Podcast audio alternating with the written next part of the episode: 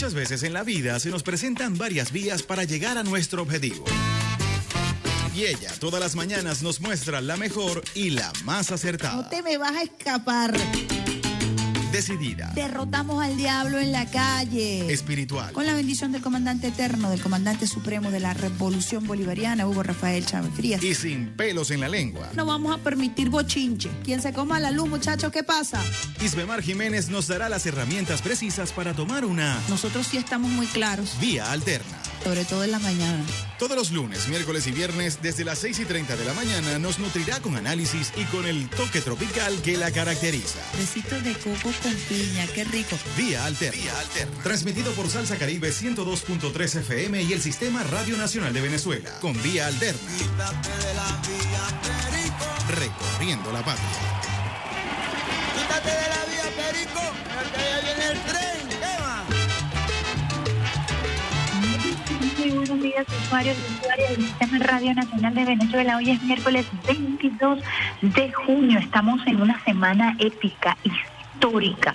Arrancamos esta semana de victoria rumbo a los 201 años de la batalla de Carabobo, nuestra gloriosa batalla de Carabobo que nos diera la libertad, que nos permitiera luego avanzar hacia el sur en el concepto de la patria grande del libertador Simón Bolívar. Esta semana también estamos adentrándonos precisamente en la semana aniversaria del ejército patriota, del ejército bolivariano. Actividades que se están realizando para conmemorar esta importante fecha es la gloriosa marcha de Tahuanes para recordar el último recorrido del libertador Simón Bolívar antes de arribar al glorioso campo de Carabobo. Y por supuesto, estaremos celebrando un día más de San Juan. San Juan todo lo tiene, San Juan todo lo da. Estaremos nosotros también en esta semana sintiendo el sincretismo cultural y la espiritualidad que nos da nuestro mestizaje de ese santo que tanto nos ha acompañado, que nos acompañó durante la pandemia, que fue declarado su culto, sus manifestaciones culturales como patrimonio inmaterial de la humanidad. Así que estas tres fechas, estos tres, estos tres momentos estos tres hitos que convergen el 24 de junio nos hacen vivir con muchísima fuerza esta semana, esta semana de victoria, esta semana que arranca además con un balance extraordinario del presidente Nicolás Maduro Moros a propósito de su gira euroasiática. Así arrancamos la mañana en la consola de pulpo Alexander Barazón danzando besitos de coco con piña, ya está allí alimentando a las guacamayas de Radio Nacional de Venezuela, a Lina, Aristóbulo, a Hugo, a Taiza, que vienen siempre a acompañarnos todos los días. ¿Cómo están mis guacamayas, Alexander Brazón? Ya le di tu pedacito de costa, las semillitas, ahí están. Ellas allí se paran todas las mañanitas, esperando además el olor del café que prepara Alexander Brazón, cafecito oriental, uno de los mejores cafés del mundo, el café venezolano. Brazón, ustedes saben que hace café manga como a mí me gusta, café coladito, al mejor estilo venezolano. A mí no me gusta el café de máquina, me gusta el café coladito y ese aroma extraordinario, seductor, energético que produce el café, el café venezolano, con clavito de especie, con un toquecito de canela, en fin, esos toques mágicos que en cada región de Venezuela le colocamos a nuestro café. Lo acompaña nada más y nada menos que el rey del mambo de Radio Nacional de Venezuela, Rafael Pérez Parado, acompañándonos allí. Un lujo, un lujo tener a estos operadores del Sistema Radio Nacional de Venezuela acompañándonos, acompañándonos desde bien tempranito. Y quien les habla a esta hora es Mar Jiménez, llevándoles buena música, mejor información, cuando son las 7 y 5 de la mañana en una Caracas que amaneció hermosísima el día de hoy. Para quienes no pueden disfrutar de este cielo espectacular, de un cielo azulito a esta hora. No, teníamos tiempo que no veíamos un cielito así, es que anoche y el eh, aquí en Caracas anoche y en la tarde de ayer cayó rolo de palo de agua, así que estamos hoy disfrutando de un cielo despejado Como siempre vamos a esperar también contar con la bendición del comandante eterno, el comandante supremo de la Revolución Bolivariana de Dios para arrancar esta mañana, el comandante eterno quien nos acompaña todos los días desde el cuartel 4 de febrero, cuartel de la montaña con su llamarada eterna, llamarada que es escoltada por la gloriosa milicia nacional bolivariana y por millones de venezolanos y venezolanas quienes todos los días ratificamos nuestro juramento de lealtad. Hablamos de lealtad, hablamos del comandante Eliezer Reinaldo Otaiza Castillo, a quien recordamos siempre en este programa con muchísimo amor, hijo de San Blas Valencia, Estado Carabobo un carabobeño que fue adoptado por Caracas con una vena patriótica, mártir de nuestra revolución bolivariana, ejemplo de lealtad absoluta al comandante Chávez, al pueblo, a la constitución de la República Bolivariana de Venezuela, lealtad absoluta como soldado a la gloriosa Fuerza Armada Nacional Bolivariana, lealtad absoluta al presidente obrero y chavista Nicolás Maduro Moros. Les recordamos entonces que estamos transmitiendo desde Caracas, cuna del Libertador, Reina del Guaraira Repano. Y como les decía al inicio de este programa, el día de hoy el cielo está hermoso, las guacamayas se ven espectaculares con ese colorido.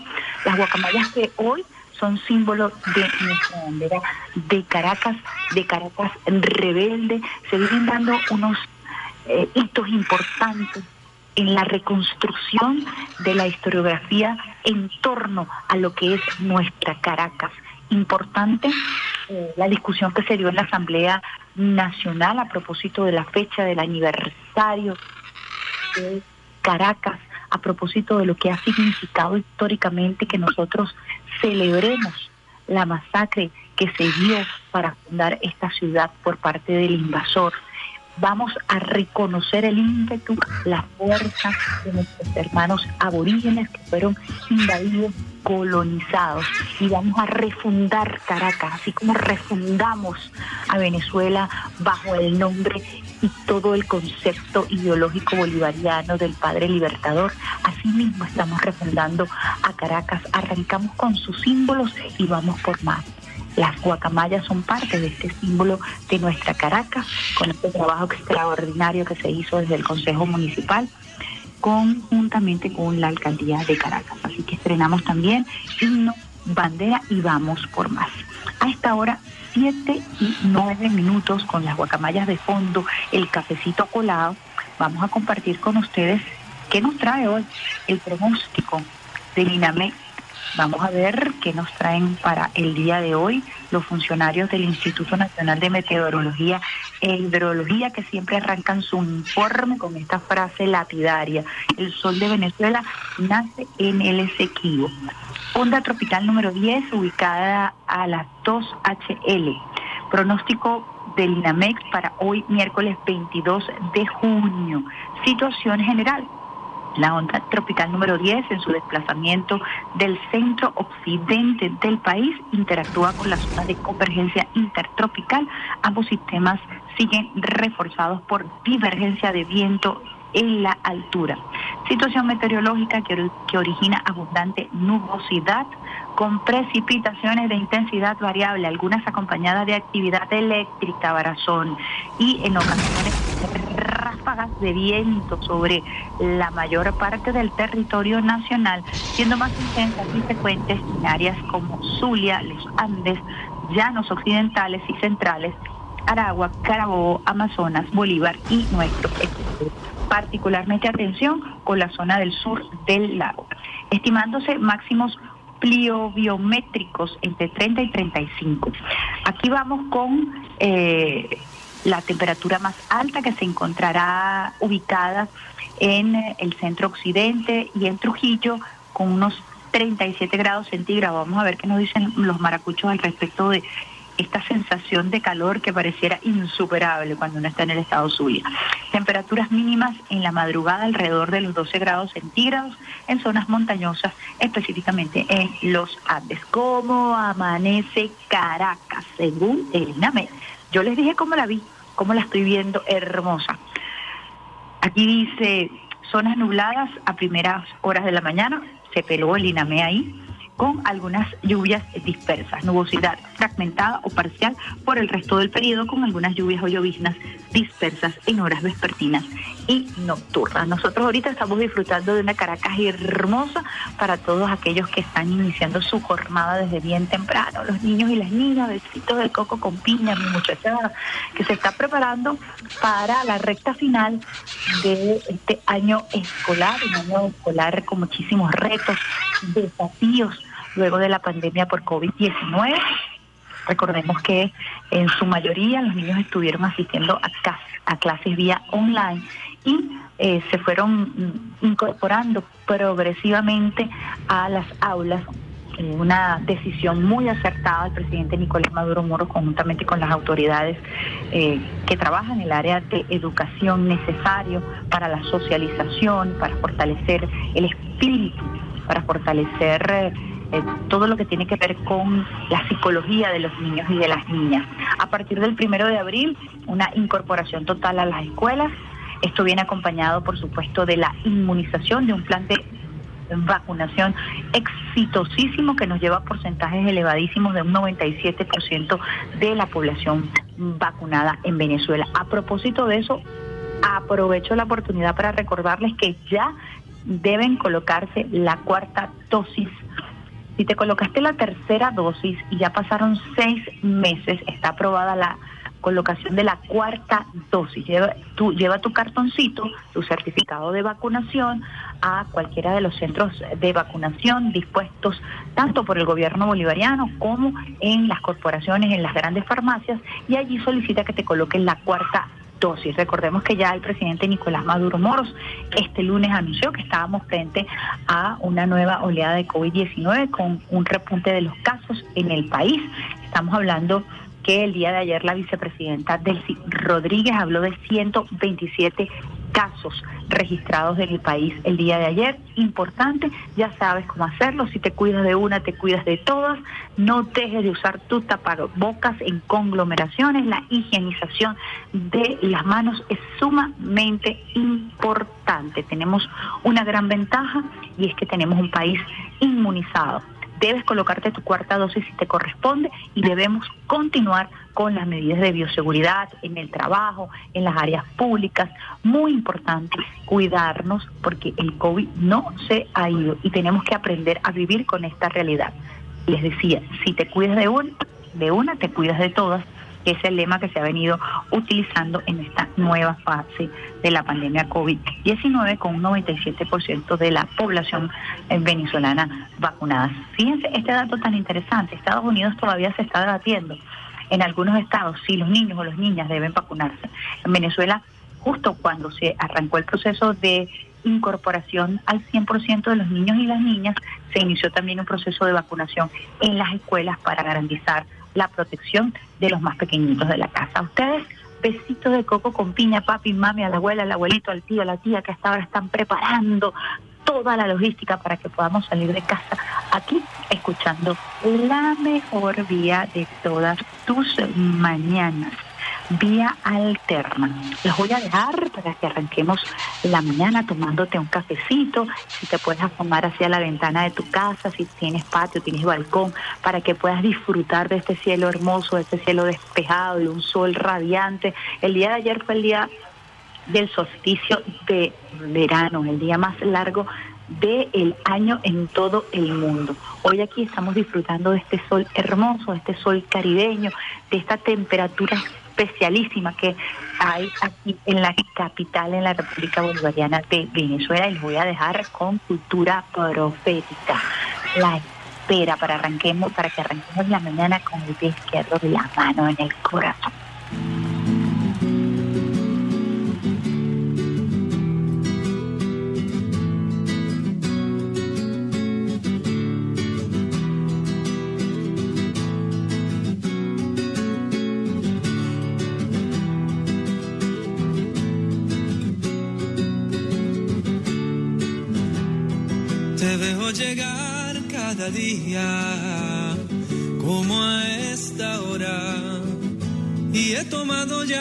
Costumbre sentarme a esperar para ver si alcanzo a tener un vistazo de tu piel. Por eso sigo fiel cada día en la espera, tomando tus gestos como madriguera. Que tu tranquilidad me ecualiza y ya quiero conocer lo que te mueve, eso que te hace ser tan intensa mujer de expresión tan sincera. Y vuelan, las horas vuelan, y vuela el pensamiento con la intriga como mariposas vuelan en la barriga y vuelan, los días vuelan, mil oportunidades para conocerte vuelan, ay, pero yo ya le cogí el gustito a la espera.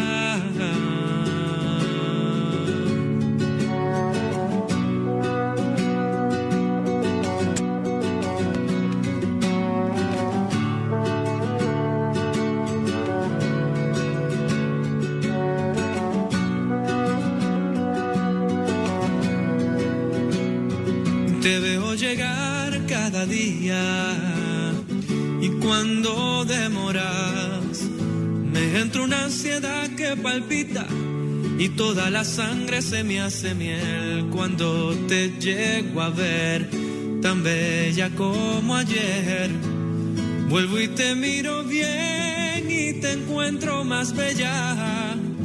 Es raro, lo acepto de alguna manera.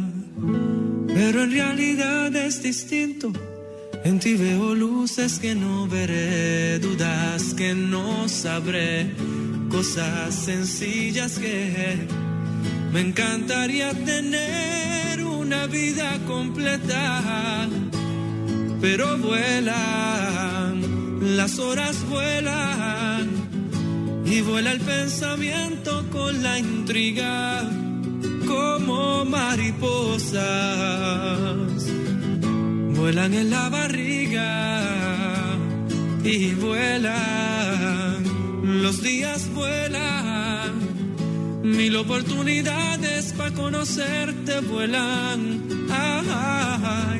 pero yo ya le cogí el gustito a la espera.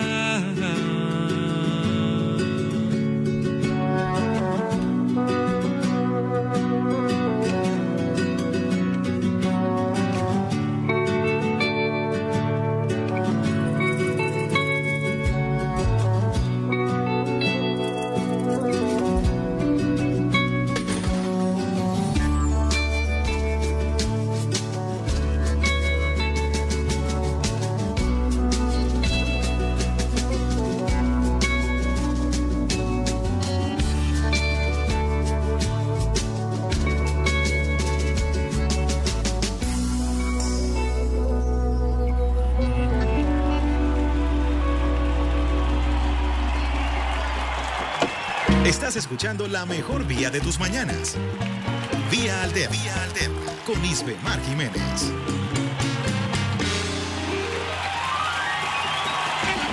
Quítate de la vía, Perico, porque ya viene el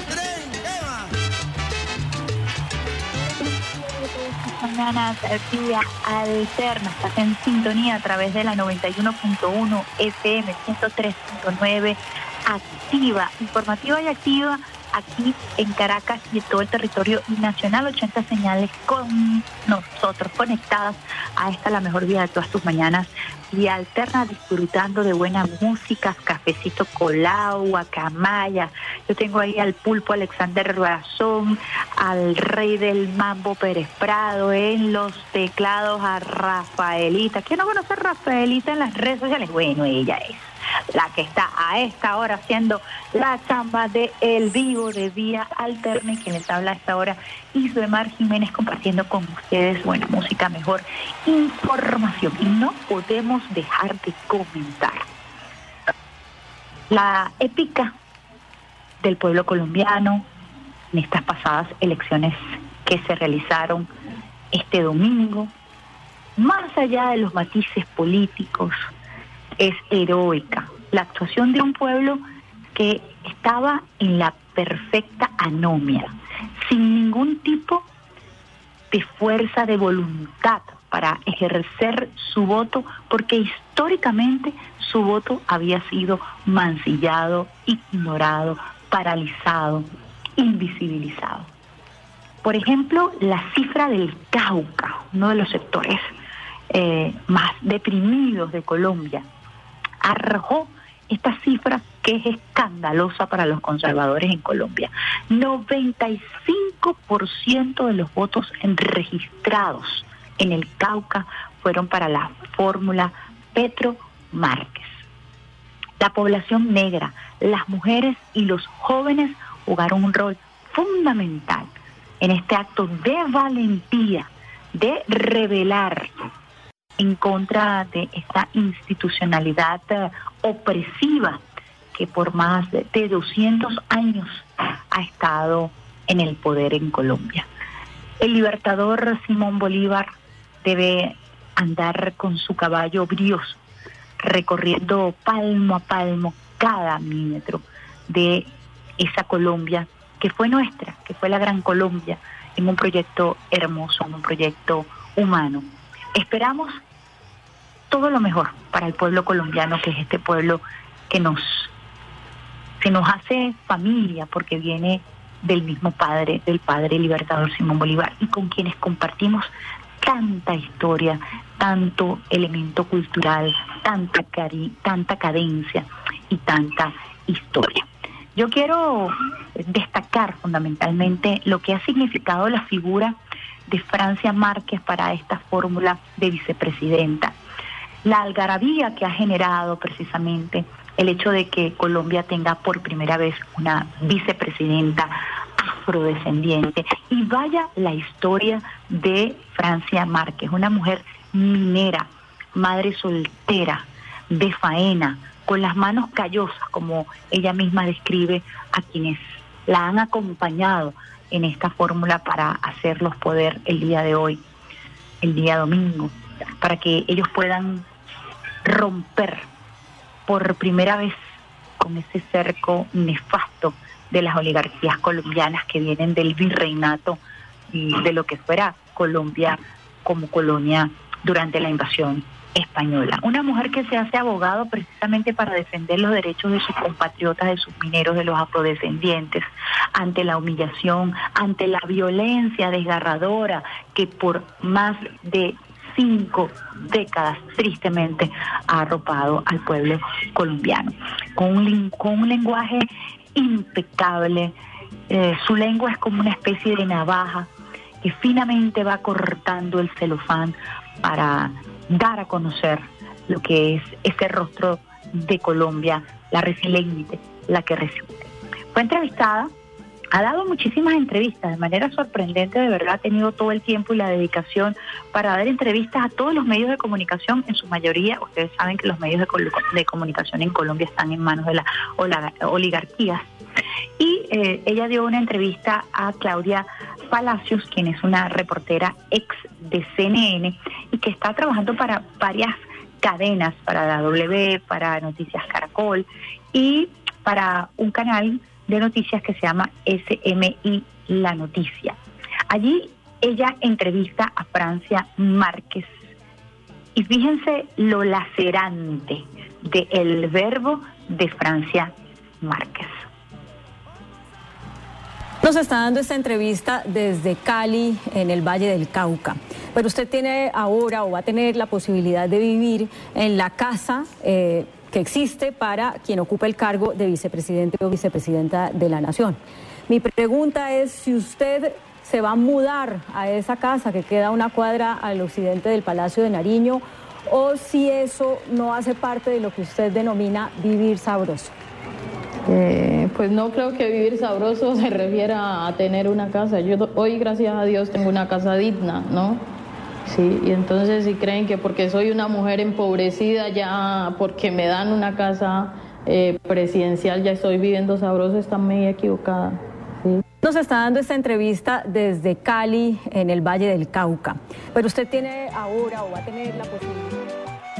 Un poco la entrevista, vamos a ver si la pueden bajar completa y ella da la explicación y de lo que significa realmente la dignidad, de lo que significa vivir sabroso. Vivir sabroso para eh, Francia Márquez obviamente no se traduce en que ella va a vivir en la residencia oficial de la vicepresidencia y ella lo dice allí.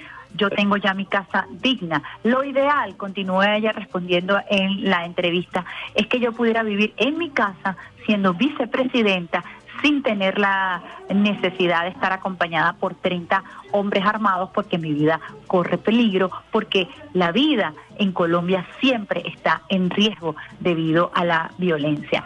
Ella logra descolocar a esta periodista con una amplia tradición al mejor estilo CNN y le dice, estás equivocada tienes un enfoque clasista, porque vivir sabroso es vivir en paz, que podamos reencontrarnos los colombianos y las colombianas. No tiene que ver con el hecho material eh, de una casa o porque yo estoy ascendiendo socialmente y me voy a ir de Cali a vivir en una casa en Bogotá. Lacerante el discurso eh, de Francia Márquez con una habilidad extraordinaria, con una gran capacidad de relatoría, con un verbo encendido que no deja de eh, ser político, que no deja de ser articulador, que le llega a la gente. Y creo fundamentalmente que ella ha sido el factor decisivo en este triunfo del pueblo colombiano, de ese pueblo de la costa que tanto fue maltratado por estas familias poderosas que manejaban la voluntad popular como una especie de mercado, ofreciendo dinero al mejor postor. En esta oportunidad el pueblo de la costa votó, votó por conciencia, votó por cambio, votó por una resistencia histórica, porque se sintió identificado con esta fórmula, se sintió identificado con su primera vicepresidenta afro descendiente. Yo les invito a seguir esta cuenta eh, de Francia Márquez y a seguirle, hacerle seguimiento a los planteamientos eh, que hace, que no dejan de ser atrevidos para una sociedad latinoamericana en general, porque ella está hablando de una inclusión absoluta, incluso de la comunidad LGTBI más, y ella está hablando del reencuentro de los colombianos independientemente de su filiación política, pero además le hablan claro al país acerca de la importancia de la inclusión de la mujer, la protección de los jóvenes, quienes fundamentalmente hicieron posible, según la data que maneja esta fórmula que eh, resultó electa el pasado domingo en las elecciones presidenciales, los llevó al poder. Nosotros como mujeres, eh, como caribeños y caribeñas, por supuesto que celebramos ese triunfo de Francia Márquez yo como mujer soltera lo celebro y la familia venezolana lo celebra, esperando que realmente podamos reencontrarnos. He tenido la oportunidad de escuchar cualquier cantidad de testimonios, incluso de colombianos y colombianas que no son afines a nuestro proyecto, pero que dicen al fin vamos a poder tener un vuelo directo entre Venezuela y Colombia, al fin vamos a poder reactivar las relaciones consulares que son tan importantes entre estos países, al fin el gobierno bolivariano va a poder atender a los migrantes que se encuentran en Colombia sin que estos sean utilizados por eh, como mercancía por las oligarquías. En fin, se abre un camino, un camino hermoso y esperamos de verdad desde todo corazón que estas proyecciones se cumplan y que realmente podamos consolidar una relación de hermandad y de respeto entre Colombia y Venezuela. Vamos a una pausita musical a esta hora cuando son las eh, 7, cuando son las 7 y 30 minutos y lo vamos a hacer con un grupo eh, cubano extraordinario de esta cadencia caribeña a esta hora, suavecito todavía para ir calentando los motores. Vamos con buena fe, Pi 3,14.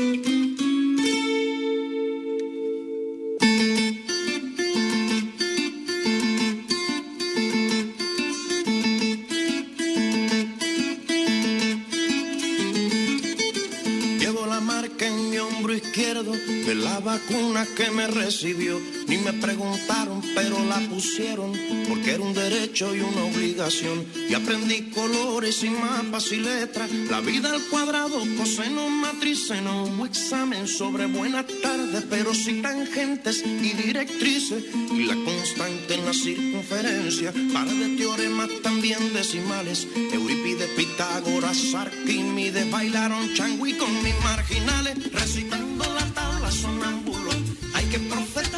sus ángulos,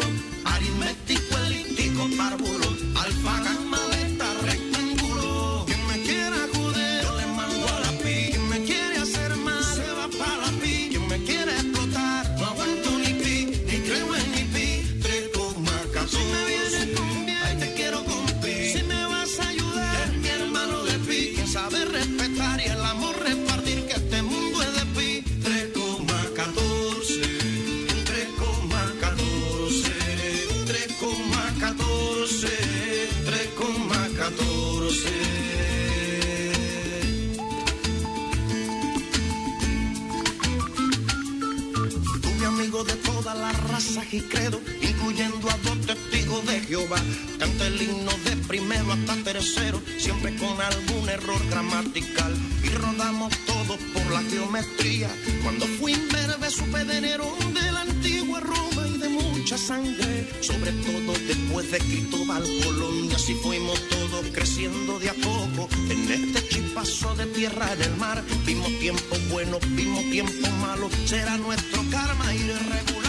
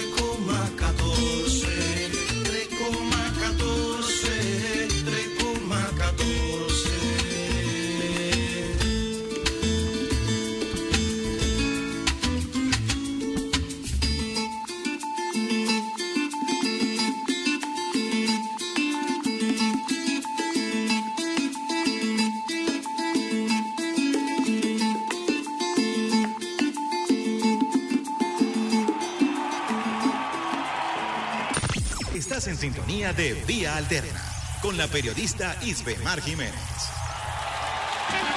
Quítate de la vía, Perico, porque ya viene el tren. ¿Qué va? 13 segunda.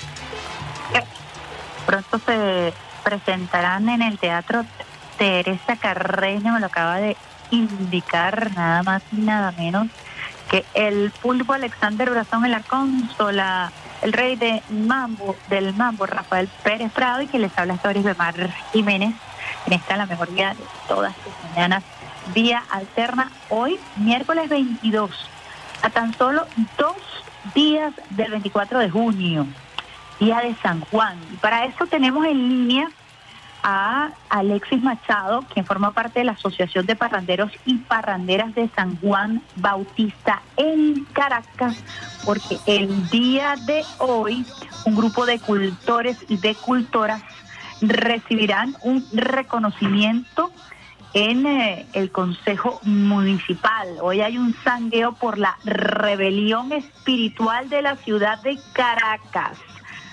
Buenos días, Alexis. Se habla Isbemar Jiménez. Cuéntanos un poquito, eh, danos un abreboca de lo que a partir de las 8 de la mañana vamos a estar viviendo los caraqueños y las caraqueñas por allí en el casco central de nuestra capital.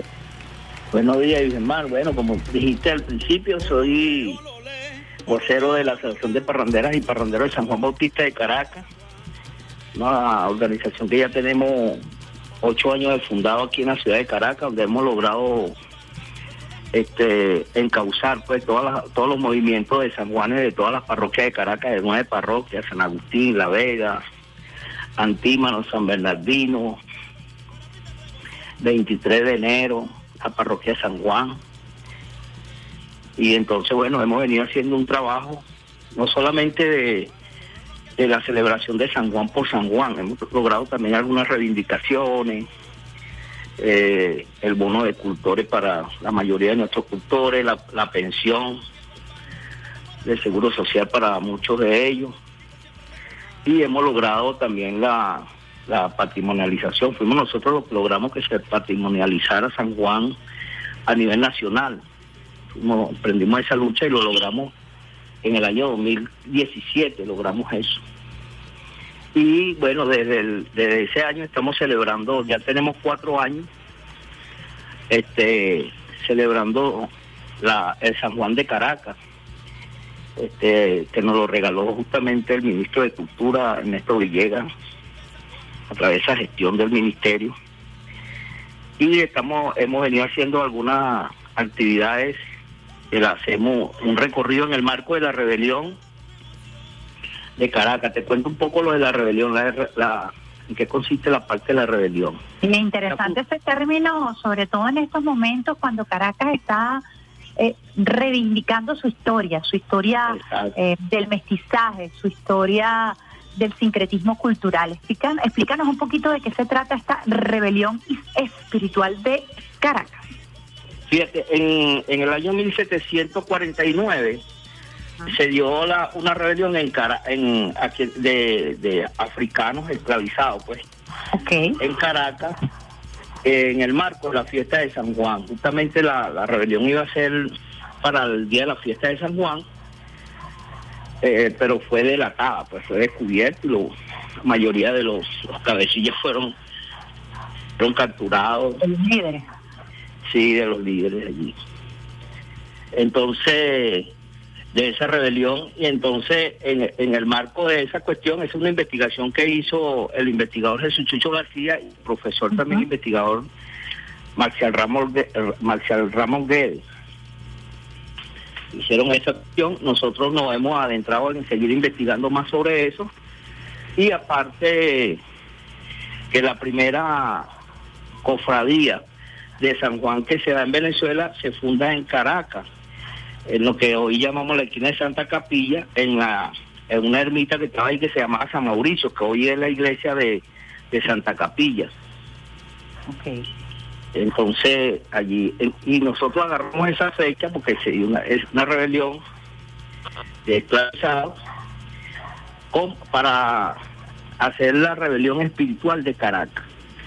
Eso lo hemos venido haciendo de- durante cuatro años, ya cuatro años. ¿Y en qué consiste? ¿Cuáles son los ritos? ¿Cuáles son las manifestaciones particulares para recordar esta rebelión del año 1749? Estamos hablando de que son precursores de nuestro proceso independentista. Exacto, sí. Fíjate, eso comienza eh, hoy, en la mañana nos concentramos allá en la esquina de la pelota, porque eso se dio en el centro de Caracas, entre la esquina de la pelota y terminaba en la esquina de donde está la iglesia de San Francisco. Perfecto. Este, entonces nosotros hacemos un recorrido, nos reunimos allí, se hace una proclama que la hace el, el investigador Jesús Chucho García sobre, hecho un poco el cuento, pues, de, para la gente que no conocen de la rebelión, hecho un poco el cuento de eso, pero la, la, la llevamos a nuestros días, pues. Y entonces allí, de allí partimos con un sangueo que recorre todo lo que era parte hacia la zona oeste de la avenida Urdaneta, eh, llegamos a la esquina de, de Santa Capilla y ahí llegamos a la, a la a la Plaza Bolívar donde se hace un acto más protocolar pues donde están invitadas las autoridades la alcaldesa, el ministro de Cultura, el presidente del Consejo Municipal, la, la directora de, de, de Funda Patrimonio, la directora, la directora del IPC, el Instituto de Patrimonio Cultural, Fundarte y muchas organizaciones pues que participan allí en eso. Y, hoy van a recibir un, un reconocimiento, algunos cultores de... Y, y allí se, se declara algunos, ah, esta vez, esta es la, la, tercera vez que lo hacemos, que el Consejo Municipal reconoce a algunos cultores como patrimonio municipal. Ah, como patrimonio municipal y dos personas que eh, dos personas que son declaradas eh, ciudadanos de la ciudad de Caracas con la orden del buen ciudadano. Ah, sí, sí. Todos somos ciudadanos, le van a dar la orden del buen ciudadano. Sí, dos, de esos cultores, o sea, los que tienen más tiempo dentro de las organizaciones, se le dan más y que son un ejemplo pues para la comunidad, para la ciudad. Que vamos a, ya para terminar este breve contacto, invitando por supuesto a los usuarios y las usuarias del Sistema Radio Nacional de Venezuela que los acompañen desde la esquina de la pelota, la esquina del San, de San Francisco, luego un sangueo que los va a llevar a la Plaza Bolívar, en donde eh, van a celebrar este movimiento precursor de la independencia dándole la reivindicación justa a 32 cultores y específicamente a dos se les estará dando el reconocimiento como buen ciudadano por, por su antigüedad dentro del movimiento. ¿Qué esperamos para el 24 de junio aquí en Caracas? bueno, el 24 de junio hay, hay celebraciones, fíjate, aquí se hacen fiestas de San Juan en cinco parroquias, que es la, en la parroquia San Juan, en la parroquia La Vega, San Agustín, 23 de enero, Antímano y Antímano Casco Central y Antímano en la parte de Carapita. Se hacen esa, va a haber San Juan, ahí a esa ruta pues de San Juan es para este propio día, aunque en Caracas aquí el San Juan comienza el, el 23 y el 23 de junio y termina el 29 de agosto las celebraciones de San Juan aquí en Caracas. Bueno, ¿y cuál es tu parroquia favorita? A ver si puedes zafarte de ese compromiso. Ah, ¿cómo? ¿Cuál es tu parroquia favorita? ¿Donde te gusta más la celebración? A ver si me lo puedes comentar. Mi parroquia, San Agustín, de donde yo soy. Bueno, ahí nos vamos a ver. Es histórica esa celebración en San Agustín, también lo es en La Vega, en Antímano, en 23 de enero. Pero bueno, yo con mi gente de San Agustín, de verdad que tengo un swing especial. Así que de verdad nos vamos a ver allá en esta fiesta de San Juan este año no me la voy a pelar porque el año pasado con el tema de la pandemia y tal, ah, pues bueno, uno andaba cuidándose muchísimo. Ahorita nos cuidamos pero ya sabemos convivir con este virus y este sabemos que mejor. la cultura, la espiritualidad, nuestro sincretismo cultural es fundamental para poder precisamente elevar la moral. Así que bueno, Alexis, lo felicito, mi reconocimiento a la Asociación de Parranderos y Parranderas de San Juan Bautista en Caracas. Y a ti te damos las gracias por darnos la oportunidad de, por lo menos llegar al público y, y que esta información fluya, pues. Así es, ustedes saben que pueden contar siempre conmigo para difundir información acerca de todas las manifestaciones culturales, específicamente de nuestro querido San Juan. Muchísimas gracias, Alexis Machado, quien forma parte de la Asociación de Parranderos y Parranderas de San Juan Bautista en Caracas. Bueno, nosotros continuamos cuando son las 7 y 44 minutos. Saludamos a Marlinda Lila Cabaniel, que dice que se suma a esta rumba de San Juan. No te cansas, Marlinda Lila Cabaniel, después de tanto bailar el sábado pasado. No voy a comentar detalles, pero no te cansas, ni igual que María Victoria. Nosotros vamos a ir para esa rumba de San Juan a celebrar la vida, a celebrar que estamos en este hermoso país un mestizaje cultural. ¿Qué dice, qué dice Brazón por allí? Bueno, vamos a poner a Maduro allí hablando de los tambores de San Juan y, luego nos vamos con una pausita musical, nada más y nada menos que con Ismael Rivera y El Nietzsche. Un tambor por la paz, un tambor por la prosperidad.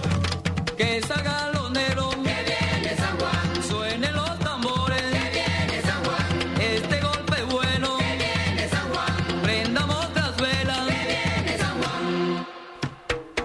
Pidámosle a San Juan que todo lo puede y que todo lo da, que nos dé vida, que nos dé paz, que nos dé prosperidad y que le dé felicidad a todo el pueblo venezolano. Amén.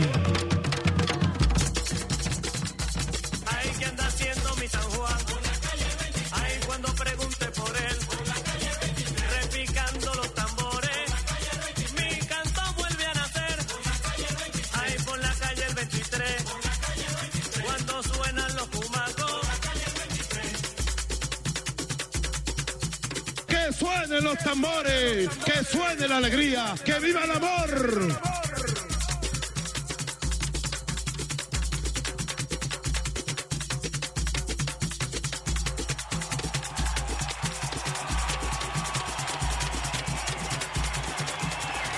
Estás en sintonía de Vía Alterna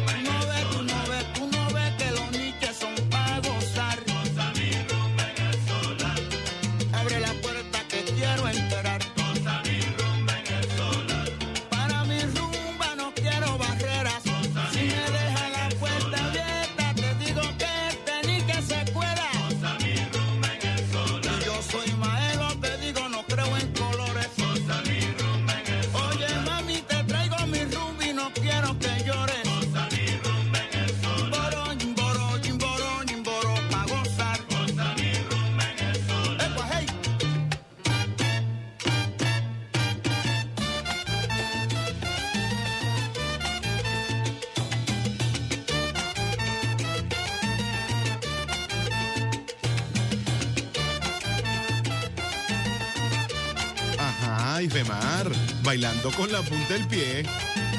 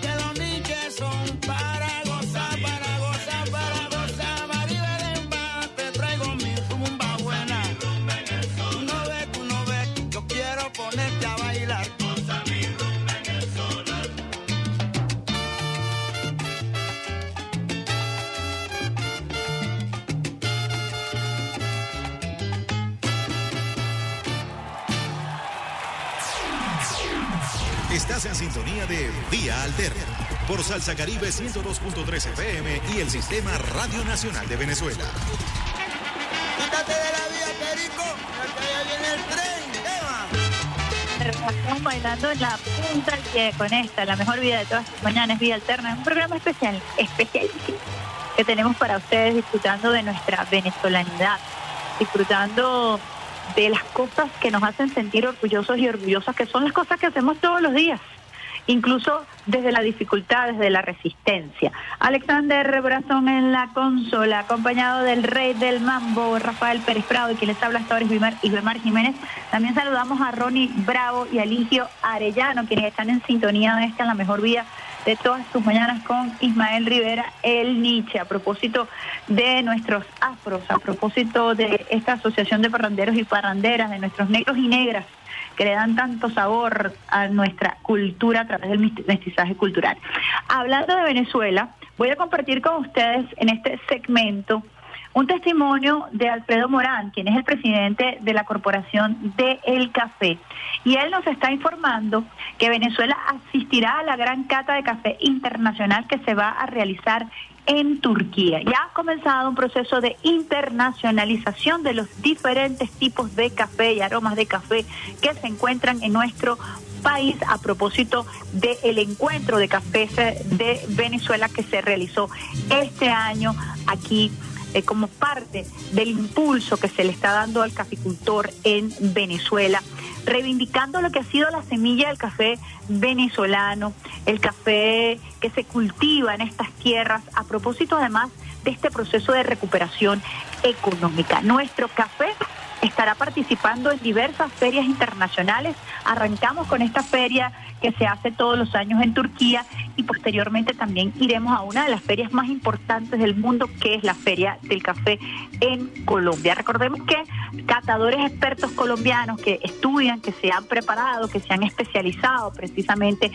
en esta materia, vinieron a Venezuela y, por supuesto, hicieron una descripción de la calidad y mm, además registraron, eh, calificaron como café exótico al café venezolano. Entonces vamos a escuchar este testimonio que nos hace llegar la gente del Ministerio del Poder Popular para la Agricultura, nuestro querido Oscar Soteldo, a propósito de la participación de Venezuela en esta cata, gran cata de café internacional que se realiza en Turquía. La primera cata de café especial venezolano que se hace en Turquía. Llevamos nuestras muestras para allá, igualmente vamos a pasar a Milano, Roma, y eh, donde haremos una muestra de nuestros cafés especiales y haremos cata de las muestras que quedaron ganadoras. Esto es para, para darle presencia a nuestro café especial a nivel internacional. Tenemos la programación de llevar a Turquía, a Italia y a Colombia, demostrando de una vez por todas que nuestro café ya en el mundo está en posición. Si esta es una instrucción de nuestro presidente Nicolás Maduro, que a través de sus intervenciones internacionales está, llevándole al mundo internacional patrocinio del café venezolano.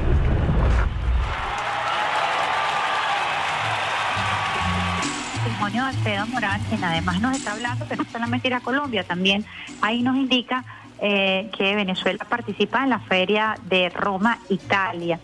Y nos permite quizás darle textura, aterrizar la importancia de esta gira euroasiática del presidente Nicolás Maduro Moros, no solamente a nivel de macro, a nivel de eh, comisiones mixtas que permiten afianzar las relaciones internacionales, la construcción del mundo multipolar, sino que cuando el presidente viaja, también se va con él, él se lleva todos estos productos, nuestros atractivos turísticos, nuestros avances en ciencia, en tecnología, compartimos y logramos además posicionar a estos rubros tan importantes como el caso del café, que ha ido creciendo de manera exponencial en cuanto a calidad, en cuanto a aroma, así lo han reconocido, como les decía, catadores especializados, y que gracias precisamente a ese impulso que ha dado el presidente Nicolás Maduro Moros en esta gira, nosotros vamos a poder participar también en diversos eventos internacionales.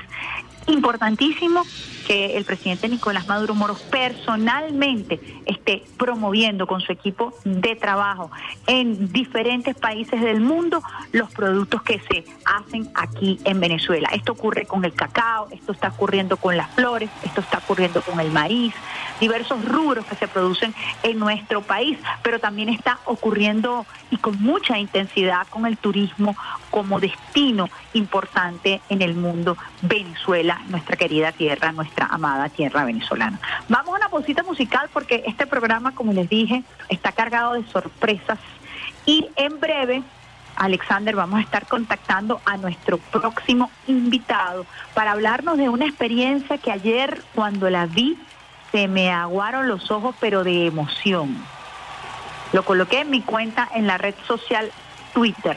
Y vamos entonces con esos importantísimos avances en materia pesquera. Vamos a conversar precisamente con nuestro propio, nuestro próximo invitado acerca del crecimiento de este sector, del sector de la pesca. Vamos a una pausita musical y lo vamos a hacer con el gran Bobby Valentín al estilo vía alterna, la mejor vía de todas tus mañanas. Lo vamos a hacer cuando te vea. Ay, papá, ¿qué va a pasar cuando te vea? Bobby Valentín cuando te vea. Y al regreso mucho, mucho más de esta, la mejor vía de todas tus mañanas, vía alterna, para que bailes también en la punta del pie. Y si vas en el carro, pues bueno, vacílate la boca. Si estás escuchando Radio Nacional de Venezuela por tu teléfono, por tus audífonos, si vas trotando. Mucha gente me ha dicho que va trotando y va escuchando el programa. La radio es multiplataforma y Radio Nacional de Venezuela es la mejor multiplataforma que puedes tener para escuchar buena música y arrancar el, la mañana con el pie izquierdo y la, la mano en el corazón. Mañana,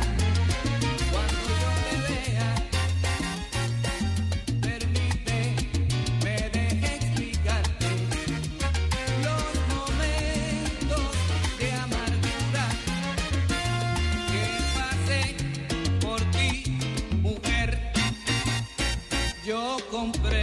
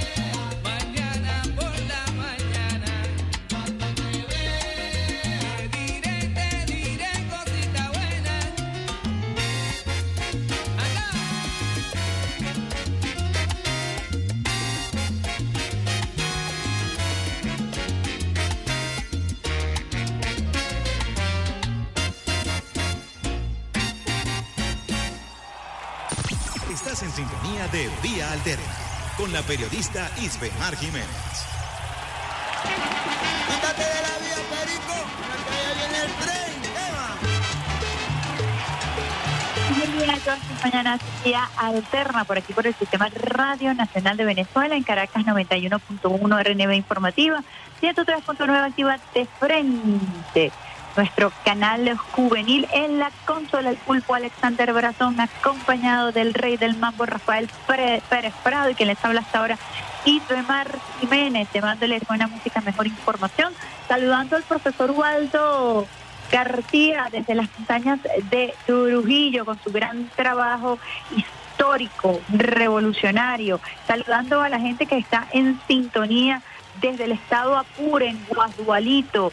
Besitos de coco con piña para mi gente en Apure, que anda allí cuidando el espacio radioeléctrico con la señal del Sistema Radio Nacional de Venezuela. A nuestro querido Javier Moreno. Un abrazo a Javier Moreno de RNB Los Llanos y a todo el equipo de RNB Los Llanos.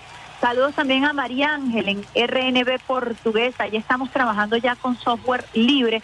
Lo mismo vamos a tratar de hacer en el estado Zulia. Saludos a Oscar Miguel, que está en sintonía también desde RNB Zulia. Vamos a comenzar a trabajar con software libre en nuestras emisoras regionales. Por eso estamos hablando de que Radio Nacional de Venezuela no es un circuito. Circuitos son emisoras que se conectan o que transportan la señal desde Caracas que transportan la señal desde Caracas al interior del país. Nosotros tenemos emisoras regionales, seis emisoras regionales en todo el territorio nacional.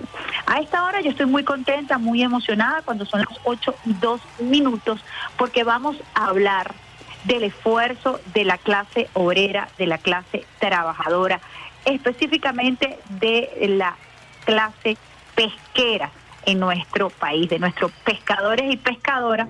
Y a esta hora tenemos en línea a el director de Pescalva, que va a conversar con nosotros de muchísimas noticias buenas que tenemos que visibilizar en nuestro país, del crecimiento del sector del, impulso que se le ha venido dando en los últimos días al sector de la pesca y sobre todo la reactivación con la, la clase trabajadora. Estamos hablando de Pedro Guerra, quien se encuentra a esta hora precisamente en el estado Sucre, en la sede de Pescalva. Buenos días.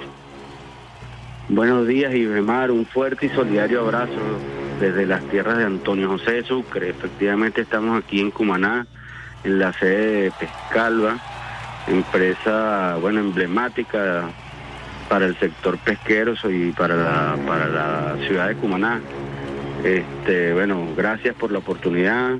Un fuerte y solidario abrazo a todos la, la, los radioescuchas de tu prestigioso programa. Bueno, y aquí estamos a la orden. Efectivamente también, así como tú lo dices, este, marcados en, en información, visibilizar los grandes esfuerzos que ha venido orientando el comandante en jefe de la Revolución Bolivariana, el presidente obrero Nicolás Maduro, y la clase obrera al frente de esos procesos para reactivar el aparato productivo nacional. Hay un hito importantísimo en Pescalva, si bien nace en el año 2008, es en el año 2010 cuando comienza a dar la batalla por el fortalecimiento del sector. En estos últimos años hay un hito significativo y es que la clase obrera, en medio de profundas dificultades, en medio de la persecución financiera, ha logrado activar un astillero y ha logrado recuperar un buque atunero con el glorioso nombre de Miranda. Yo quisiera conocer un poco esta historia y cómo eh, se ha logrado el rescate de este buque que ya hoy se encuentra en alta mar faenando. Así es, Irmar. Este, bueno, efectivamente, como lo ha orientado nuestro presidente Nicolás Maduro y en el marco de, de las 3R.net, que bien nos ha llamado a la profunda revisión este, y nos lo ha dicho, pues no es un es un momento, un nuevo momento histórico de la revolución bolivariana, este, desde la resistencia que ha venido teniendo pues por los embates de las medidas coercitivas y unilaterales el glorioso pueblo venezolano este, y en ese marco de resistencia eh, pues con todas las dificultades así como tú lo expresas se ha recuperado un buque eh, atunero que es importante recalcar que es el tercer buque cañero que está operativo este, atunera nacional. O sea, no es cualquier cosa, la gesta histórica que hicieron los trabajadores de Pescalva en el dique, más de 37 compañeros de- estuvieron allí eh, en una embarcación que ya estaba casi perdida, eh, inoperativa desde el 2018, pues fue recuperada en su totalidad por 100% de mano de obra venezolana, este, involucrando, bueno, diferentes áreas del conocimiento de mano de obra calificada que tiene la empresa Pescalva, soldadores, ingenieros, este, y bueno, recuperaron ese hermoso buque y hoy por hoy, el 9 de junio, hizo su zarpe en alta mar y en este momento se encuentra faenando en el Caribe para cumplir con las orientaciones en el marco de la soberanía alimentaria y traer atún para las costas venezolanas. Es importante recordar, Pedro, lo que ha sido el esfuerzo de la revolución bolivariana desde la llegada del comandante Chávez y hoy con nuestro presidente Nicolás Maduro Moros por rescatar este sector. Yo recuerdo eh, lo deprimido que estaba, eh, recuerdo fundamentalmente todo lo que era la, la cadena de refrigeración, lo que se conoce como la cadena del hielo, el comandante Chávez ayudando con las cavas, en fin, hemos tenido que levantar este sector y apoyarlo, porque curiosamente ha sido un sector, eh, a pesar de que tenemos una amplia costa, una hermosa costa con una gran riqueza, eh, no hubo antes el mayor interés por el desarrollo de esta de este sector. Estamos hablando que Pescalva es una empresa socialista, pesquera industrial, eh, que implica pesca, muelle, hielo, procesamiento, refrigeración y servicios navales. Yo quisiera que nos explicaras un poquito porque es muy interesante la, la diversidad de productos que ustedes trabajan para poder conseguir que el pescado llegue a la familia venezolana. La gente a veces no entiende eh, lo, lo- lo delicado que es esta cadena y a mí me gustaría que tú, eh, si a bien gustas, nos explicaras un poco este proceso tan interesante. Sí, bueno, como bien lo resaltas, Isbemar, este, importante hacer un- tener un poquito de memoria histórica en el marco de estos 20 años de la Revolución Bolivariana. Efectivamente, el comandante supremo, nuestro gigante Hugo Chávez, eh, hizo una inversión importante después de recuperar, digamos, nuestra industria petrolera y recuperar y socializar, democratizar los ingresos por la vía de la renta. Efectivamente, bueno, hizo una importante inversión en diferentes plantas a nivel nacional y obviamente en la recuperación de esta empresa Pescalva, que para el momento de su recuperación, este, una empresa que estaba abandonada eh, y los trabajadores pues como en otras ocasiones y otros espacios que recuperó la, la revolución bolivariana, pues hay uno- un desdibujado y, e invisibilizado. Hoy por hoy, bueno, después de 20 años y en estos últimos nueve años, sobre todo hay que recalcar eh, el, el esfuerzo que ha hecho el presidente Nicolás Maduro, primero en crear, sobre todo el, el Ministerio de Pesca que fue creado en el 2016, gracias a la visión de- del presidente obrero Nicolás Maduro, visibilizando la importancia del sector desde el punto de vista del desarrollo.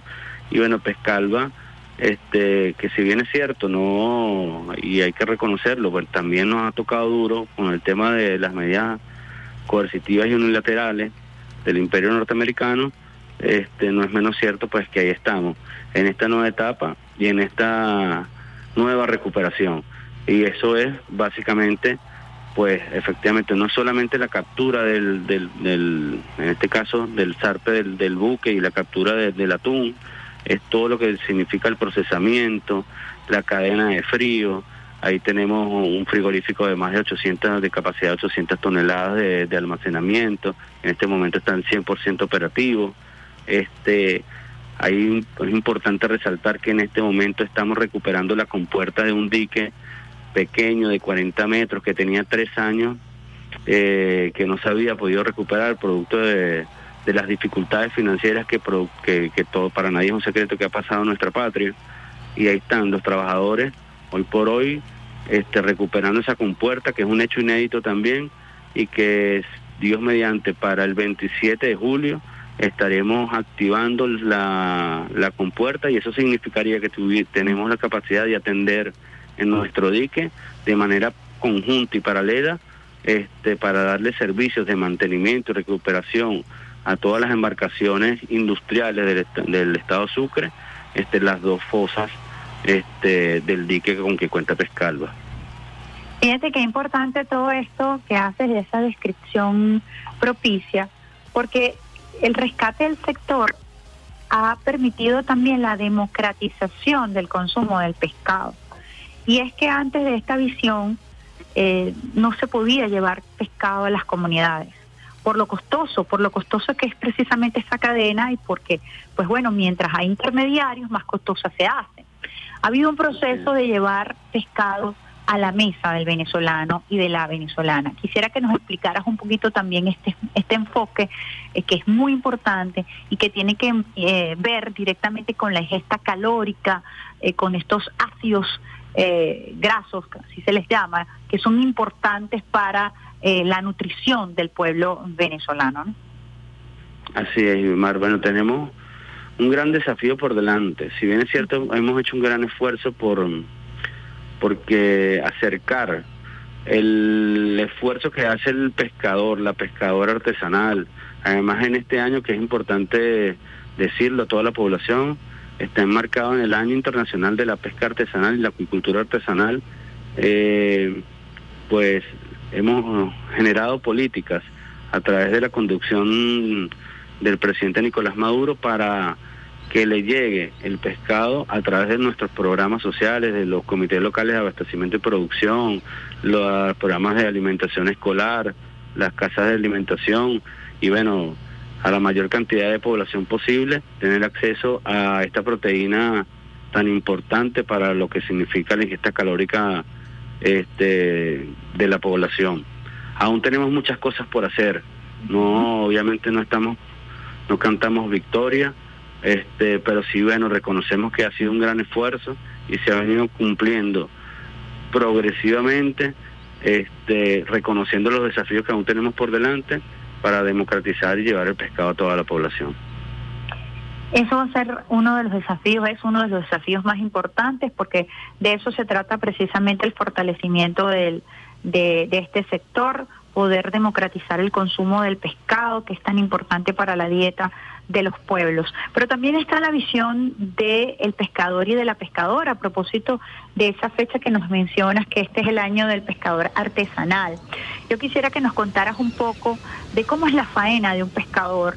Eh, me comentaba el compañero jefe de prensa eh, del Ministerio de Pesca que ellos zarpan y están 25 días aproximadamente en alta mar, en el caso del atunero, trabajando, eh, poniendo en riesgo su vida para que este rubro, que también formaba parte de la cartelización de algunas grandes empresas de alimentos en el país, pueda comenzar a crecer de manera independiente y llegar al- a la mesa del venezolano y de la venezolana. Correcto. Sí, bueno, de verdad que, el, pescador y la pescadora es una de, la, de los oficios o las profesiones que están catalogadas a nivel mundial como la más peligrosa. Este, En este momento tenemos una tripulación patriota de 23 marinos que están al bordo, a bordo de- del buque Miranda, faenando en nuestro mar Caribe. Este, y bueno, eh, estos días ha tenido incluso climáticamente por, por razones naturales, bueno, viene el periodo de lluvia, está pasando, tenemos una onda tropical número 5, viene la temporada de los huracanes, han estado allí en alta mar faenando, con mal tiempo efectivamente, porque le estamos haciendo seguimiento de manera permanente, acompañándolos, viéndolos, dónde están la ruta que ha venido este cruzando para buscar el, el atún en nuestro mar Caribe. Y pues eh, efectivamente es un esfuerzo importante, así como los pescadores artesanales que salen a muy tempranas horas de la mañana y pueden pasar hasta dos, tres días de faena.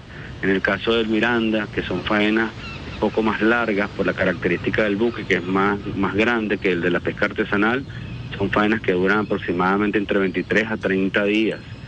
Este, y en, ese, y en este momento estamos. Aspiramos este, con la ayuda pues de un buen, buen, buen viento buena mar que atraque a Venezuela el primero de julio y que venga full de pescado, full de atún. Por lo menos tenemos una meta trazada, este, que si bien es cierto, la pesca no es un hecho eh, que se pueda decir mm, efectivo desde el punto de vista voy a capturar X cantidad de toneladas. Eh, bueno, tenemos buenos indicios porque además hay un- una buena tripulación con experticia que venga con 100 toneladas de atún aleta amarilla. ¿Qué significa ser un pescador o cómo se forma un pescador que pueda llegar a, a ese nivel de estar en este atunero, ¿no? Eh, tú dices que es mano de obra calificada, ¿cómo se califica esa obra? ¿Cómo es el nivel de experiencia? ¿Qué tiene que hacer? ¿Qué tiene que tener? ¿Cómo debe ser su hoja de vida?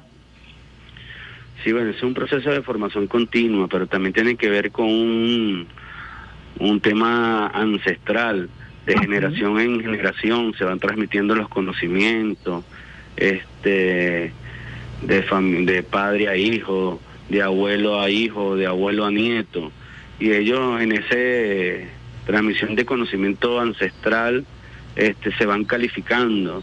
Nosotros aquí tenemos procesos de formación, el Instituto Nacional de Espacios Acuáticos a, la- a los marinos los califica en función de su experticia, este, y bueno, son horas, millas náuticas que, que van navegando, que le van dando la experticia y la experiencia en, en ese sentido. pues Y el gobierno revolucionario que lideriza nuestro presidente Nicolás Maduro, a través de sus diferentes instituciones, el Instituto Nacional de Espacios Acuáticos, el Ministerio de Pesca, este pues califica efectivamente en función de esos saberes este, sus diferentes potencialidades que tiene la tripulación de un barco. Calificación de saberes extraordinaria, esa frase que dice de formación ancestral, eh, de esa formación que se hace a producto de la faena y que es una tradición familiar. Existen familias eh, completas que eh, tienen una especie de patrimonio, que son reconocidas precisamente por su larga eh, trayectoria en esta, en esta área. Sí, realmente todo el sector pesquero, en términos generales, desde la pesca artesanal hasta la pesca, digamos, artesanal a gran escala y la industrial, es, si lo revisamos desde el punto de vista eh, sociológico, es efectivamente eh, unidades de producción que son transmitidas de familia en familia, de, de generación en generación. Eso es lo que caracteriza familiares, pues. pesquero en general. Qué bonita esa historia, qué interesante esa historia. ¿Cuáles son los avances que se han eh, dado a nivel del Ministerio de Pesca eh, para precisamente, este, hablabas de algunas reivindicaciones, me gustaría tomar o retomar ese tema de las reivindicaciones a los pescadores y pescadores. Fíjate que en estos días estaba en, cumpliendo una guardia en puesto de comando y eh, un miliciano me comentaba que incluso los pescadores de tanto faenar van perdiendo las huellas digitales porque el uso de, las manos en esa tarea eh, le va desgastando la piel, ¿no? Y eso eh, forma parte del oficio. Me comentaba una persona vinculada al Estado de La Guaira, ¿no? Entonces es interesante todo ese trabajo que debemos visibilizar y que cada vez que nosotros podamos disfrutar de, de un pescado eh, que ha sido este que tenemos en nuestra mesa, mesa producto de la pesca artesanal implica todo este amor eh, que hemos venido describiendo en esta entrevista.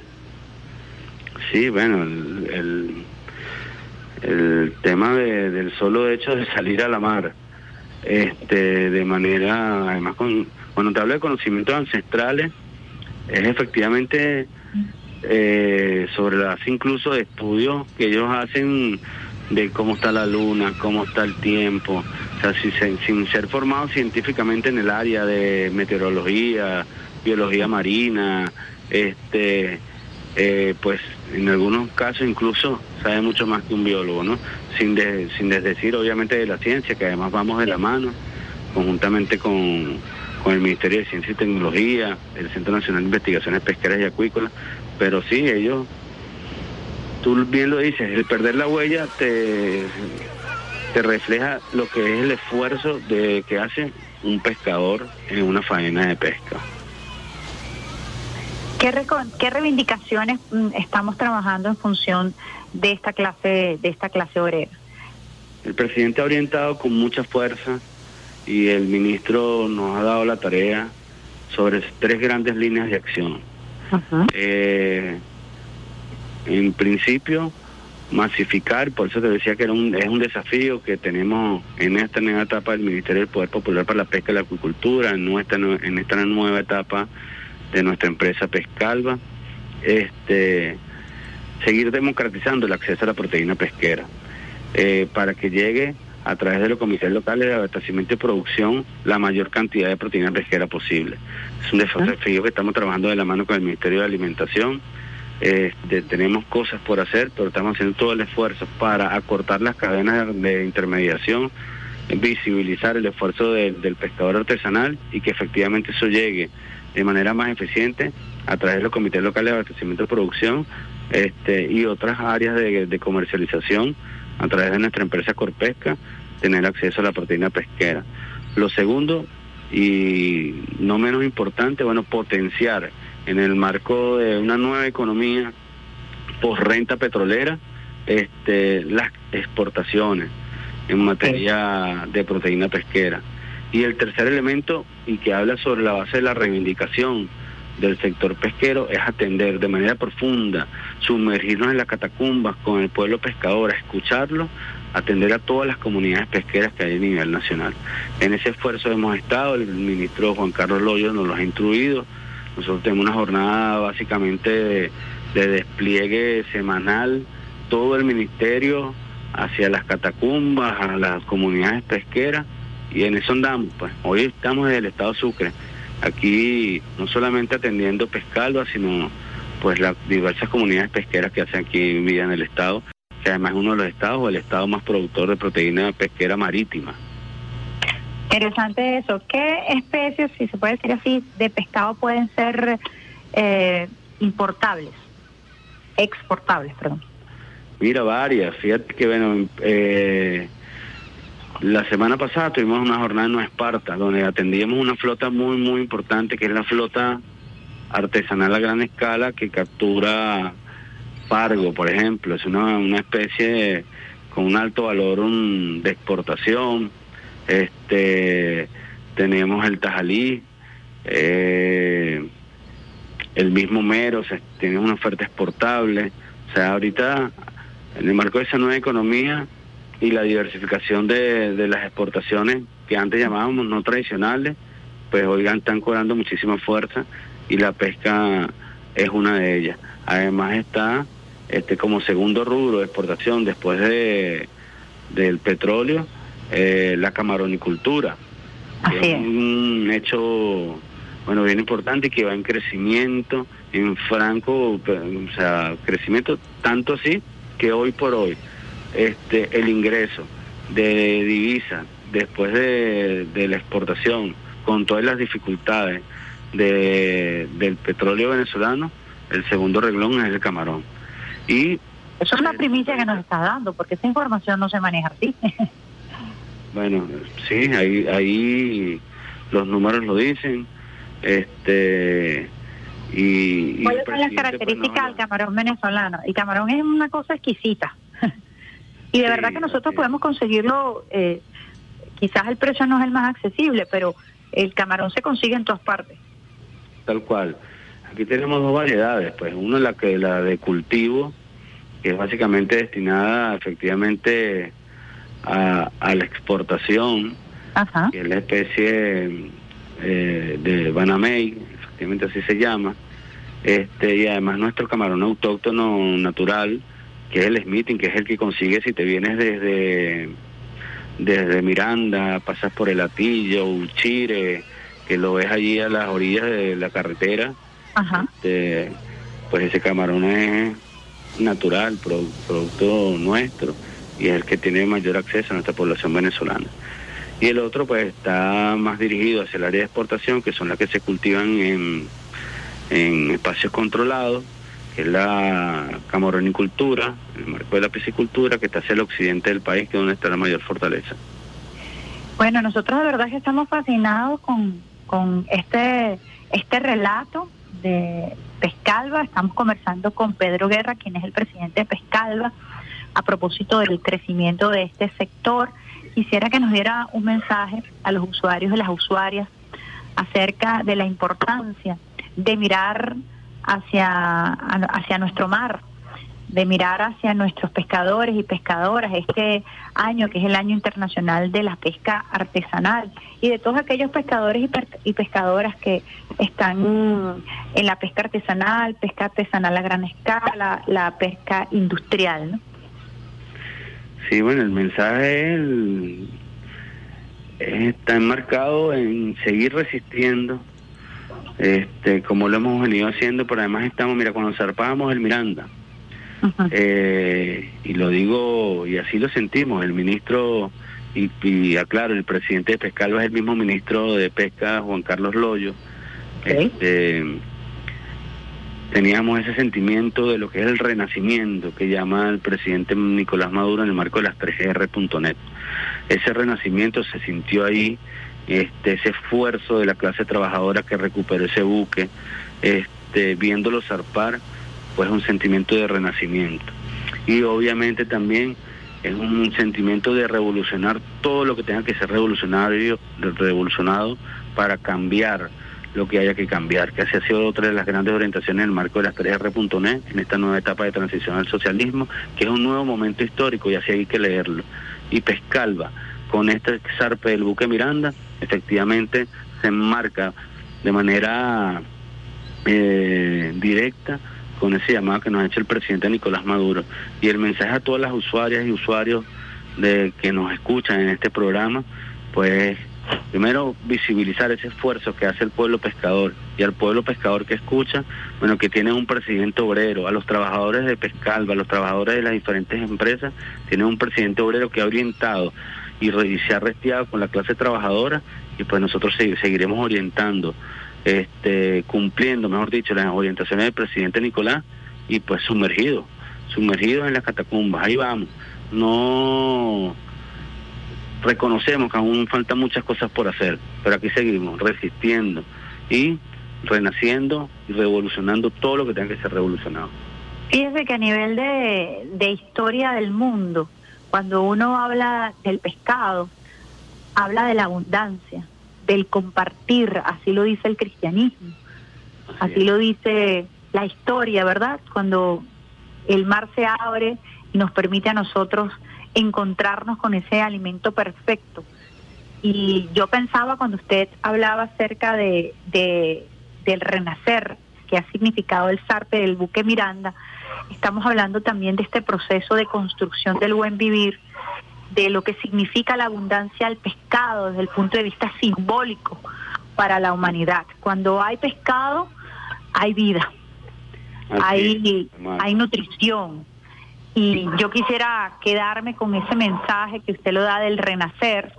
Y como me dice Darling por aquí, pescar es vencer, porque estamos venciendo gracias a la clase obrera y gracias a esos trabajadores y trabajadoras que han puesto un mundo para recuperar este buque y que hasta ahora están faenando, echándole pichón desde bien tempranito para que nosotros podamos comer atún, atún de la mano de nuestros pescadores y pescadoras.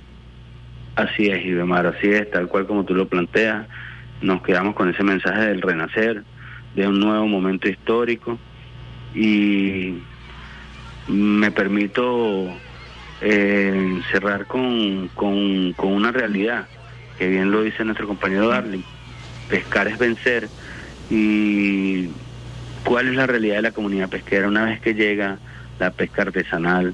Lo primero que hacen Isbemar es socializar la vida, que es el producto del esfuerzo de esa captura, y empiezan pues a donar a las familias más vulnerables de estas comunidades pesqueras ese esfuerzo. Eso nos dice mucho de lo que las reflexiones que tú haces, que efectivamente pasa en nuestras comunidades pesqueras.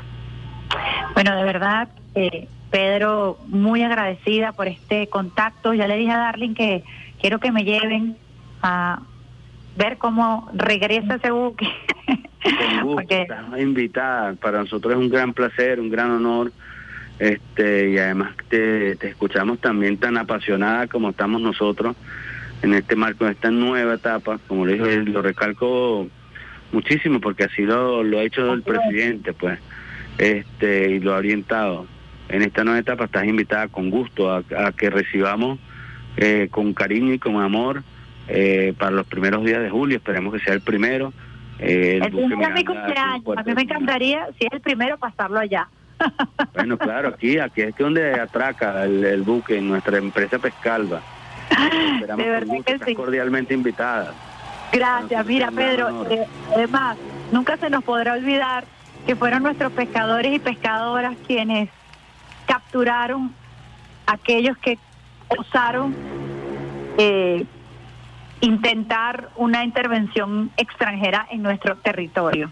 Fueron los pescadores y las pescadoras los grandes héroes y heroínas que impidieron la ejecución de la operación Gedeón en nuestro territorio y por eso no se nos puede olvidar además la capacidad de organización y de compromiso que viene precisamente de la socialización de la organización de los pescadores y de las pescadoras. Así que un gran abrazo desde Radio Nacional de Venezuela. ti, Bemar, y, y bueno, tú también lo dijiste, tenemos, además del esfuerzo que hacen, ellos son nuestra primera vanguardia y tenemos nuestra milicia pesquera, que nadie Así se es. equivoque, así como detuvieron eh, con ese esfuerzo y que en estos días lo celebrábamos en su segunda conmemoración, este, el valioso pueblo de Chao, aquí están pues todos nuestros pescadores con primera línea de batalla con nuestra milicia primero guardacostas, ¿ah? Sí, señor, así es. Bueno, un abrazo, de verdad. Presidente de Pescado, Pedro Guerra, saludos al ministro de nuestra parte. Y bueno, cuenten con nosotros como un aliado para la difusión de todas estas hermosas historias, que son muchísimas, que debemos compartir desde los saberes ancestrales hasta lo que ha sido el proceso de industrialización. Un gran abrazo. Un abrazo para ti, saludos y buenos días a todas las usuarias y usuarios de este prestigioso programa. Estábamos entonces conversando con Pedro Guerra, presidente de Pescalva. Yo les dije ayer que este iba a ser un bonito programa, porque yo he tenido la oportunidad de conversarlo, de, de ver el crecimiento, de tratar de impulsar esta cara de Venezuela, que es la cara profunda, que es la cara de un país que ha venido trabajando en medio de las dificultades más terribles, en medio de la persecución, en medio de las sanciones, en medio al ataque directo que ha significado esta persecución al salario, a la clase obrera. Y ahí están nuestros trabajadores y trabajadoras luchando, bregando, bregando para que podamos tener atún en nuestras mesas de la mano del pescador y de la pescadora venezolana. Nosotros vamos a una pausita musical cuando son las 8 y 34 minutos en esta la mejor vía de todas tus mañanas y con qué es que lo vamos a hacer, que se me- de la emoción se me olvidó el tema que viene ahorita. No, no, teníamos el otro anterior, ese es para cerrar. Acuérdate que nos falta un tema y Alexander Brazón, nos falta Ángel.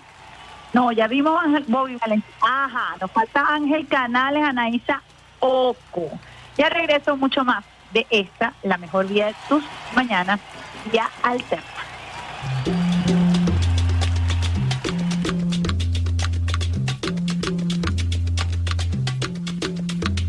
Conocí una mujer que se llama Anaísa Oco.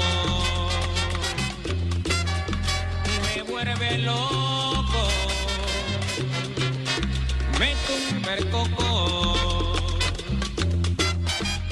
Ella dice que yo no le gustó porque yo soy un poquito alabancioso. Cuando camina por la avenida, ella se pasa de esquina a esquina. Oye, moviendo oh, oh, oh, oh, a su lindo cuerpo.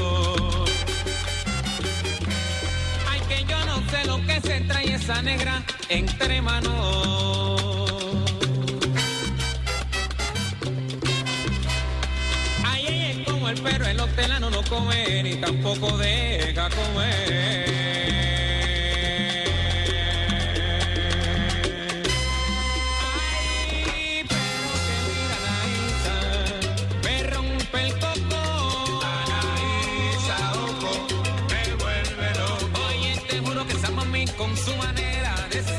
Ay, yo no la puedo entender. que no. Anaísa, Oye, que esa mami es una coquetona. Ay, yo no sé lo que se trae entre manos esa negrona. Ay, que no. Oye, te juro que se pone una minifalda y sin cámara. Ay, que yo me pongo a retratar. Yo creo que esa negra es como el perro en lo de la no. Oye, no come ni deja comer. Ay, que yo no sé, pero te juro que yo no sé. Oye, que yo no sé lo que voy a hacer. Porque esa mami yo no la puedo entender. Ay, que no. Anaísa, tumba. Ajá, Ifemar, bailando con la punta del pie.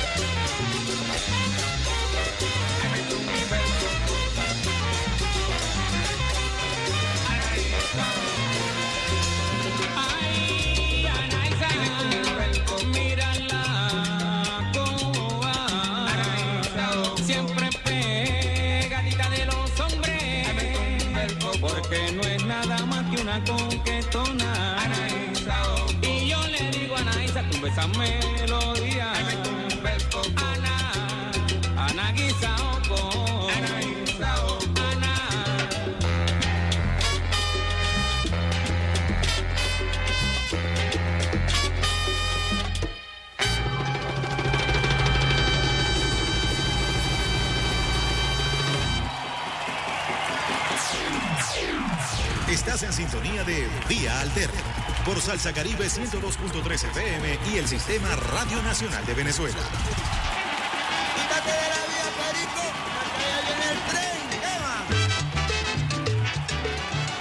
La mejor vida de todas estas mañanas vía alterna. Ustedes no saben lo que yo extraño ser reportero. Yo, por eso es que se siente la pasión con que hacemos este tipo de trabajo, porque por mí estuviera yo en la calle. Ahora tengo otras tareas y bueno, uno trata de asumir la calle también desde otras tareas, a veces un poco más burocráticas. Pero qué privilegio poder compartir con el caficultor que se va a llevar nuestro café para Turquía. Qué hermosa experiencia poder compartir con la Asociación de Parranderos y Parranderas de San Juan Bautista, que hasta ahora ya están haciendo su recorrido eh, desde la esquina de la pelota hasta la esquina de San Francisco para luego desplazarse con un sangueo hasta la Plaza Bolívar. Y qué hermoso es poder compartir con nuestra clase obrera, con nuestros pescadores y pescadoras en esa faena, en ese faenar, en esa reconstrucción, con sus manos, con sus saberes ancestrales de un buque atunero. Es la esencia del periodismo, es la esencia del periodista, del reportero y de la reportera, estar en la calle recogiendo estos testimonios. Y por eso me apasiona tanto eh, hacer mi programa, que es la esencia de la vida para mí, de compartir con ustedes humildemente desde esta trinchera de Radio Nacional de Venezuela que me lo permite y de- desde cualquier trinchera en donde yo pueda ser periodista y donde yo pueda ser reportera y escuchar el talante de nuestro pueblo, escuchar al pueblo y dar a conocer su experiencia. Hablando de pueblo, no podemos despertar, no podemos despedir este programa sin solidarizarnos con el pueblo indígena, con el pueblo de Ecuador, que hasta ahora está siendo vilmente perseguido, vilmente atacado por las fuerzas eh, de seguridad del gobierno neoliberal de Guillermo Lazo, quien ya tiene cuatro días sitiando a la población está protestando precisamente por la aplicación de medidas neoliberales, cuatro días eh, de toque de queda, cuatro días de persecución. Ya la, la Confederación de Nacionalidades Indígenas de Ecuador ha anunciado hoy el asesinato de uno de sus manifestantes en las calles de Ecuador. Precisamente vemos aquí en este tuit de la CONAE la brutal represión policial y militar de Ecuador debe parar. Guillermo Lazo, esto es tener voluntad política o intenciones de solucionar los problemas del país. Estamos consultando la cuenta de la CONAIE, precisamente bajo el estado de excepción declarado por solicitud del gobernador de Pastaza, dirigente indígena Byron Guatatoca es asesinado por impacto de bomba lagrimógena en la cabeza. Esta es la información que se produce hace seis horas oficialmente. eh, Byron Guatatoca ha sido asesinado producto de la represión en Ecuador, en Quito y en todo el territorio nacional. Ya van nueve, diez días de lo que ellos han llamado el paro a propósito de las medidas neoliberales y a propósito de la represión. Les invitamos entonces a hacer seguimiento a lo que ha sido este movimiento indígena, los pueblos y nacionales, ya estamos dispuestos a dialogar, queremos que se nos escuche parte de los testimonios que se encuentran en la cuenta oficial CONAE, que es la cuenta oficial de la Confederación de Nacionalidades Indígenas de Ecuador. El día de ayer el presidente Evo Morales, también en su cuenta en la red social Twitter, denunciaba a la comunidad internacional el asesinato, la persecución del pueblo indígena en Ecuador. Dice aquí lo siguiente. em, vamos a compartir. Denunciamos ante el mundo que en Ecuador se ejecuta una represión armada de militares y policías en contra de miles de hermanos indígenas que luchan por los derechos de un pueblo indefenso que resiste las políticas neoliberales de hambre y miseria. No disparen contra el pueblo, es el tuit de Evo Morales, el tuit que lanzó el día de ayer a propósito de esta represión. Nosotros nos solidarizamos, por supuesto, con el pueblo de Ecuador y esperamos que impere la paz, que impere el diálogo, que no sigan cayendo hermanos indígenas a propósito de estas manifestaciones que se han dado en las calles de Ecuador. Con esta información de último minuto, cuando son las 8 y 46 minutos, nos despedimos. Ahí tenemos un audio del pueblo de Ecuador en las calles.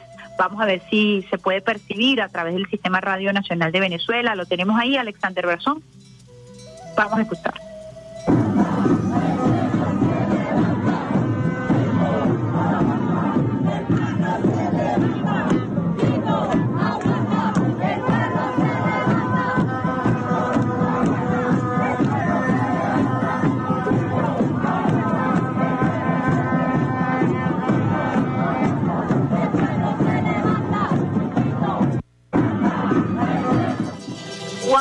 El pueblo se levanta, ha sido la consigna del pueblo de Quito, eh, que se ha alzado. Recordemos que Quito, precisamente, Quito de Manuela Sáenz, acabamos de celebrar los 200 años del encuentro, del primer encuentro entre eh, Manuela y Simón, que se dio en Quito. Quito eh, fue una de las provincias más revolucionarias de nuestro continente, de nuestra tierra, a propósito de la invasión española y esperamos que ese espíritu acompañe siempre a los ecuatorianos y a las ecuatorianas a encontrar la verdad. Vamos a culminar este hermosísimo programa del día de hoy agradeciendo por supuesto a quienes lo han hecho posible, al pulpo Alexander Brazón en la consola, al gran Peter Carrión que ha estado por supuesto siempre ayudándonos a colgar la música en nuestro sistema conocido como X-Frame a el rey del mambo de Radio Nacional de, Venezuela, Pérez Prado, y quien les habla Isbemar Jiménez, gustosísima de compartir con ustedes desde bien tempranito. Eh, por ahí le mandamos saludo al indio que se ha estado vacilando el programa, disfrutado del programa, y a todos aquellos que nos siguen a través de las redes sociales, gracias también al esfuerzo de Rafaela Romero. Nos despedimos con un tema de Mervin Santiago que nos parece propicio a propósito de lo que ocurre en nuestra gran América Latina. Este es el año de América, del año de América Latina. Vamos con eh, las pisadas de Bolívar de Mervin Santiago, besitos de coco con piña y sigan en sintonía del Sistema Radio Nacional de Venezuela. Los espero el próximo viernes bien tempranito con otro programa sabroso para arrancar la mañana. En esta, la mejor vida de todas tus mañanas, vía alterna. Besitos de coco con piña. Chao, chao. Para ti, Venezuela,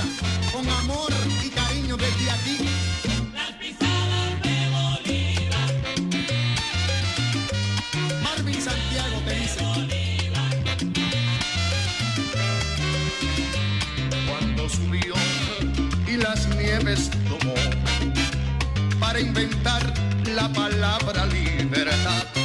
Cuando subió y las nieves tomó para inventar la palabra libertad.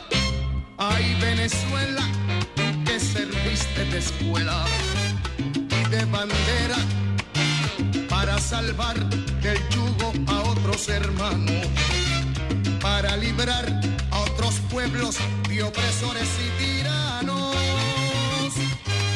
Ay, Venezuela, diste la soberanía con valentía para aumentar la grandeza fiel de tu nombre y demostrar cuánto pueden luchar los hombres.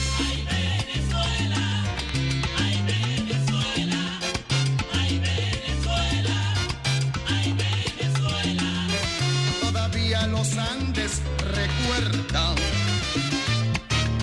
las pisadas de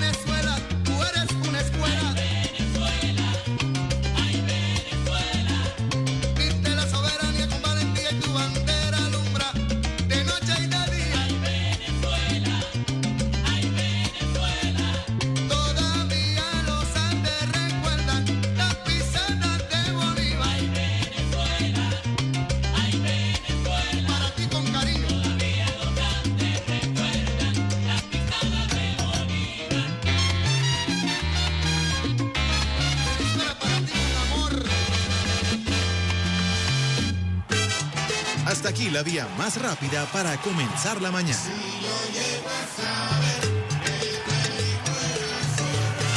Esto fue Vía Alterna.